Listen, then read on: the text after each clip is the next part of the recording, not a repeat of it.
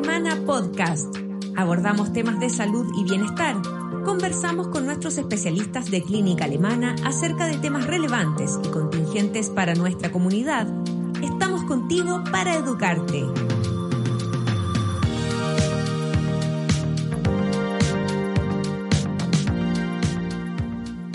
Hola, buenas tardes. Mi nombre es Evelyn Eisele, nutricionista clínica alemana.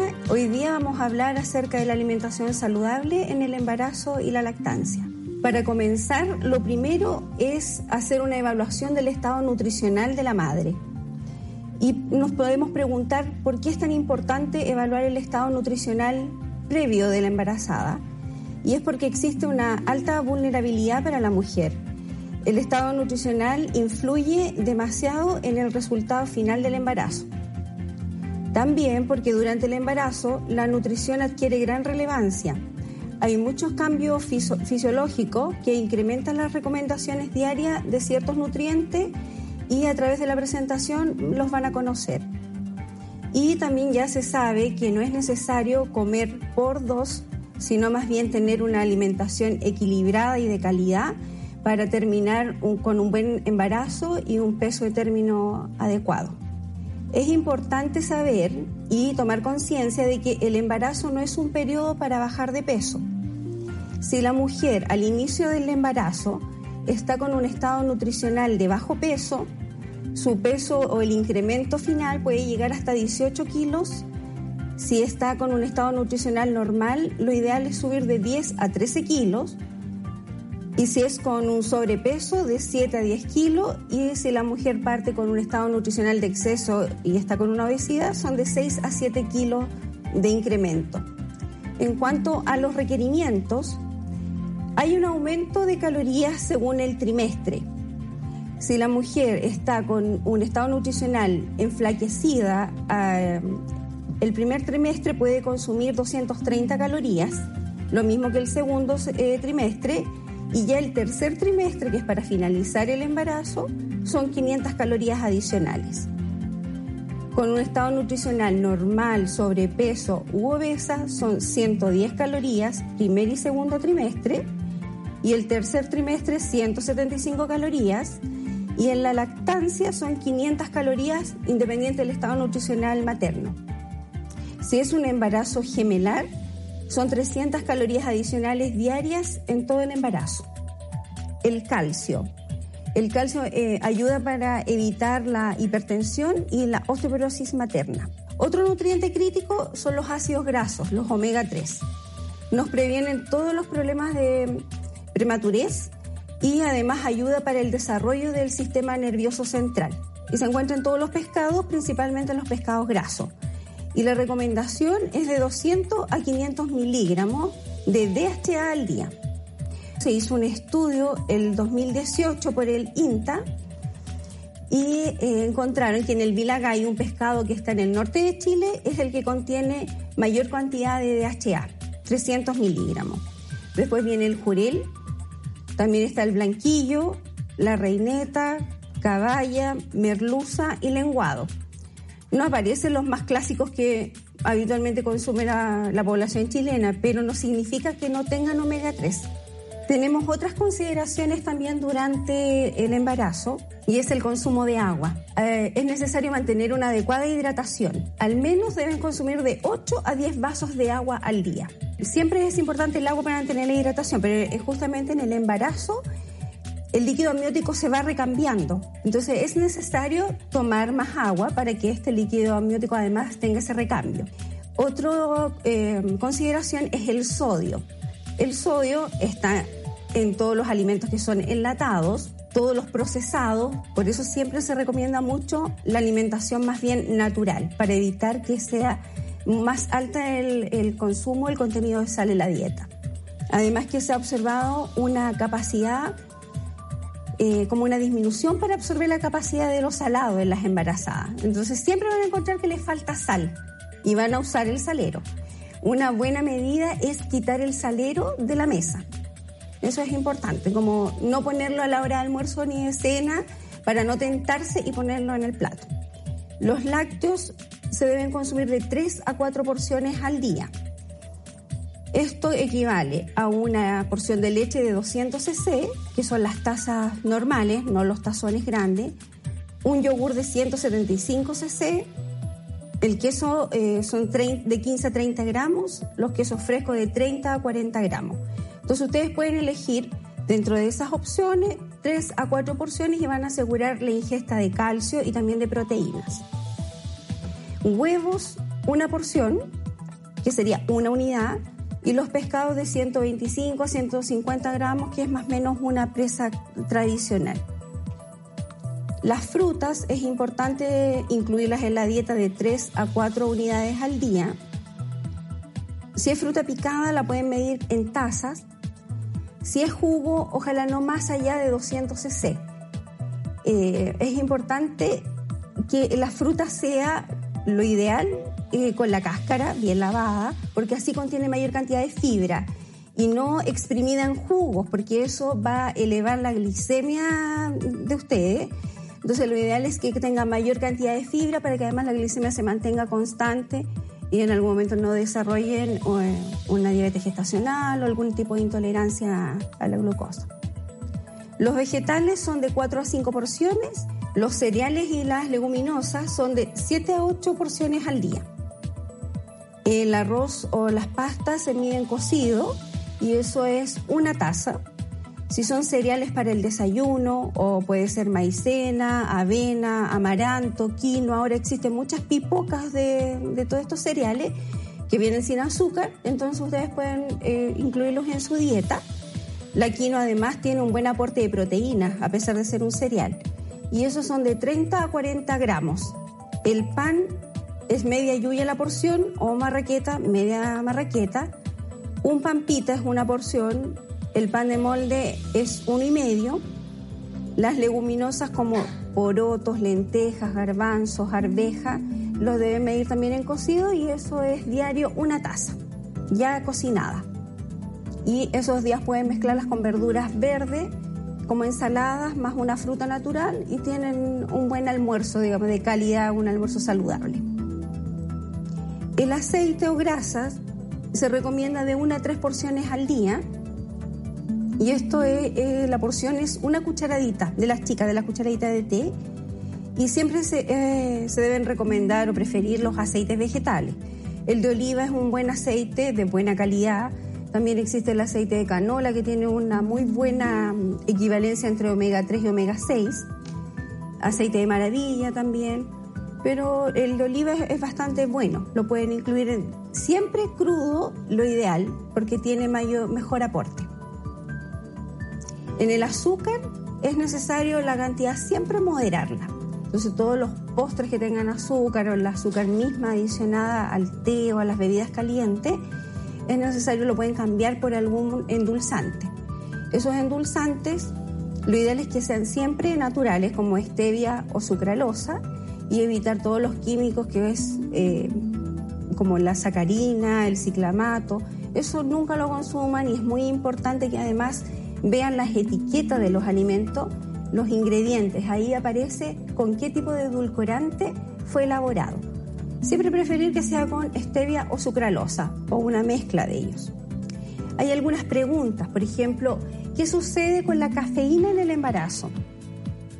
Bueno, la cafeína atraviesa la placenta y eh, aumenta la frecuencia cardíaca del, del feto.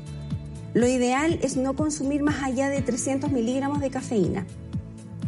Aquí hay un cuadrito donde ustedes pueden ver cuánto aporta una taza de café de cafetera, que son 250 ml, más o menos entre 100 a 170 miligramos de cafeína. Un café instantáneo aporta entre 70 a 100 miligramos de cafeína.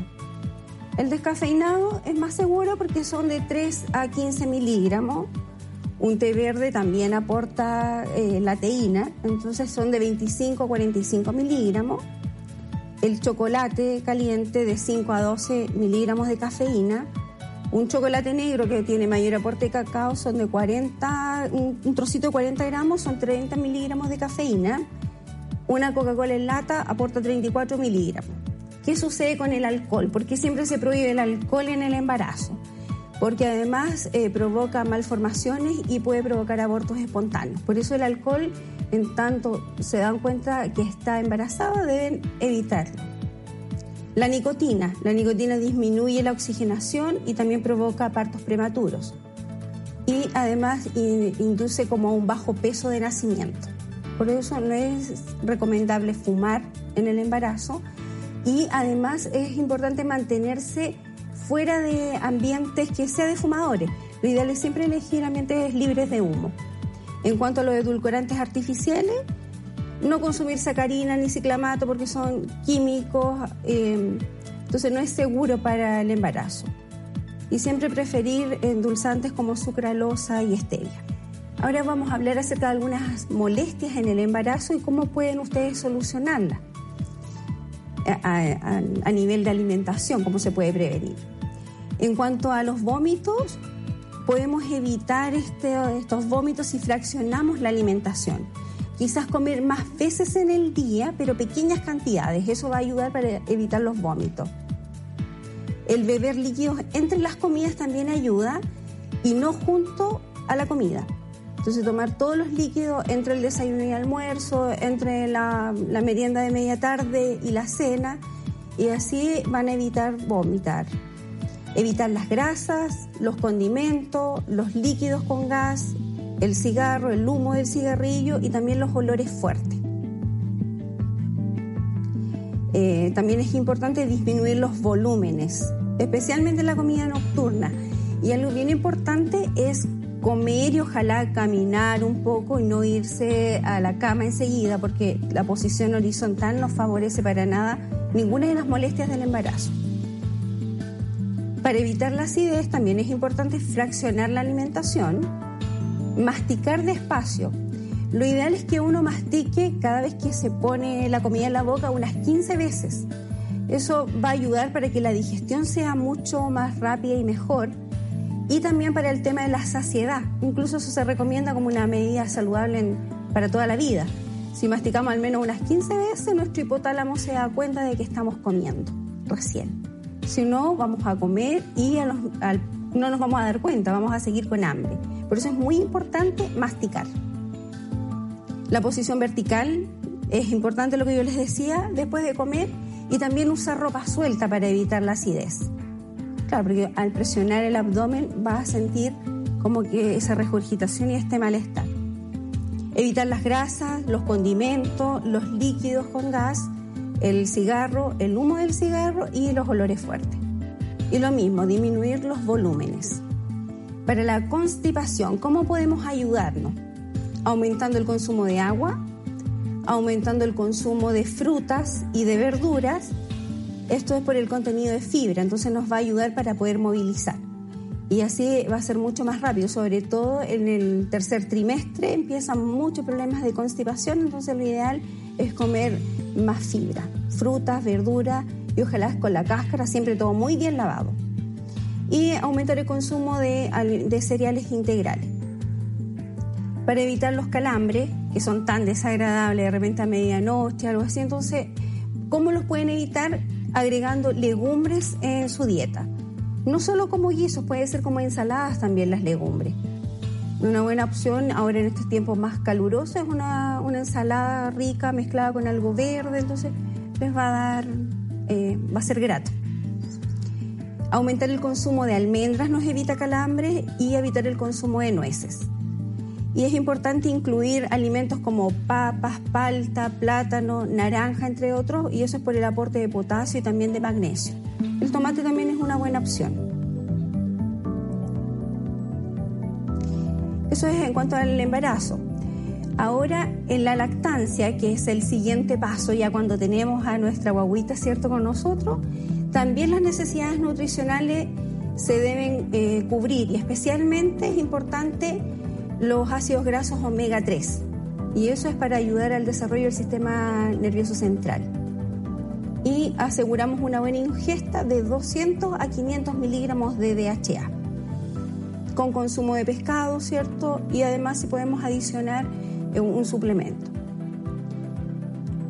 Para que ustedes sepan, la biodisponibilidad del omega 3 depende directamente de la alimentación materna. Eh, así es que ustedes si se alimentan bien van a tener una buena ingesta omega 3 y eso va a llegar a, sus guaguas a través de la leche materna. Los líquidos de 1,5 litros a 2 litros al día. Sin forzar ingestas, muchas mamás cuando están en periodo de lactancia nos, dicen que tomemos mucha agua o aguas de avena, que eso va a ayudar a la producción de leche. La verdad es que eso es un mito. Lo que va a ayudar para la producción de leche es la succión. Entonces siempre es pegarse a la guaguita al pecho, aunque usted encuentre que chupe muy poquitito, eso va a ayudar para ir produciendo más leche. Y el otro es el estado emocional de la mamá. Siempre debemos estar muy tranquilas para que eso también lo perciba nuestra guaguita. Es importante con todo el tema de líquidos consumir las leches, los jugos, todos esos líquidos los deben considerar también dentro de estos dos litros diarios. Aquí hay algunos mitos y realidades. La alimentación variada de la madre, eso no es un mito, eso es algo real que debe ser así, muy variada para que ustedes aseguren todos los nutrientes que se requieren. Alimentos flatulentos y cólicos. Eso es un mito. La verdad es que los alimentos flatulentos no atraviesan la barrera de la leche materna. Por lo tanto, si ustedes comen unas arvejitas o un choclo, no sé, quizá ustedes se van a hinchar, pero no va a provocar cólicos en la guagua. Lo ideal es que cuando consuman estos alimentos que son un poquito más flatulentos, caminen, incluso en el posparto. No, no, es necesario quedarse en la cama, ustedes pueden caminar por la habitación, movilizar y eso va a ayudar para que no se sientan tan distendidas. El consumo de cafeína y lactancia, eso sí es una realidad, porque la cafeína sí traspasa la barrera de la leche materna. Entonces, debes consumir alimentos que sean libres de cafeína. La ingesta de líquido y la producción de leche materna, ya hablamos acerca de eso, es un mito, lo importante es la succión del bebé. Y hay ciertos alimentos que mejoran la calidad de la leche materna, eso sí es una realidad y uno de ellos es el consumo de omega 3 que está en los pescados. El alcohol, esto es una realidad y es un inhibidor de la lactancia y sí traspasa la leche materna. Por lo tanto, estando lactando, no se puede eh, consumir alcohol. Les voy a contar algo acerca de la listeriosis y otras enfermedades, transmitidas por alimentos que deben tener mucho cuidado, mucha atención. Los síntomas de la listeriosis eh, pueden incluir fiebre, escalofrío, dolores musculares, diarrea, malestar estomacal, dolor de cabeza, cuello rígido, confusión y pérdida del equilibrio. La mayoría de las veces las mujeres embarazadas eh, que están infectadas con listeria no se sienten enfermas porque puede pasar como incluso un resfrío, un malestar. Pero es importante que eh, cuando ustedes sientan algunos de estos síntomas consulten a su médico porque la listeriosis se puede transmitir esta infección a, los bebés. ¿Y cómo afecta al bebé? Con parto prematuro, bajo peso de nacimiento o incluso muerte fetal, desarrollo, eh, desarrollo de problemas neurológicos, parálisis, trastornos cerebrales, trastornos cardíacos o renales. Es bastante grave, entonces no es para que se asusten, pero es para que puedan prevenir. Ahora van a conocer cómo. ¿Cuáles son las recomendaciones para evitar esto? No consumir alimentos blandos como el feta, el brie, camembert, todos los quesos azules. ¿Por qué? Porque estos quesos no son pasteurizados. Por lo tanto, un queso artesanal como un queso de cabra, por ejemplo, que no sea pasteurizado, no lo puede consumir una embarazada. Todos los lácteos deben ser pasteurizados y fijarse muy bien en las fechas de vencimiento. Evitar los embutidos como jamones, eh, el jamón serrano porque no es cocido. Todos estos son alimentos curados en general, hay que evitarlos.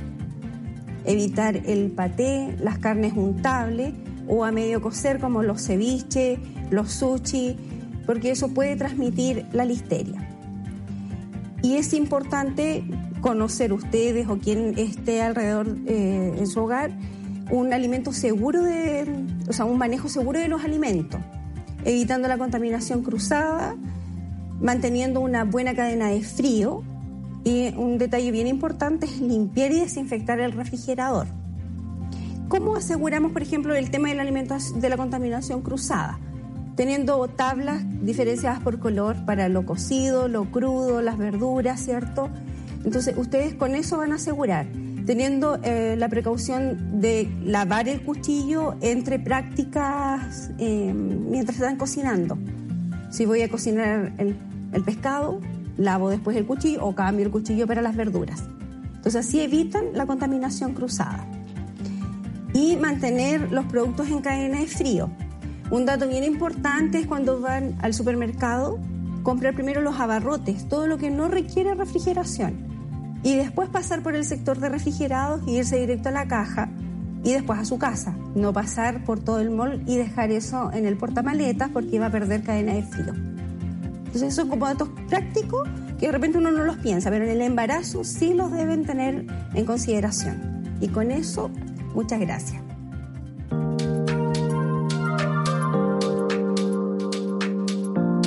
Síguenos en nuestras redes sociales y visita nuestro sitio web alemana.cl. Nos vemos en otro Alemana Podcast. Clínica Alemana. Si es tu salud, es la alemana.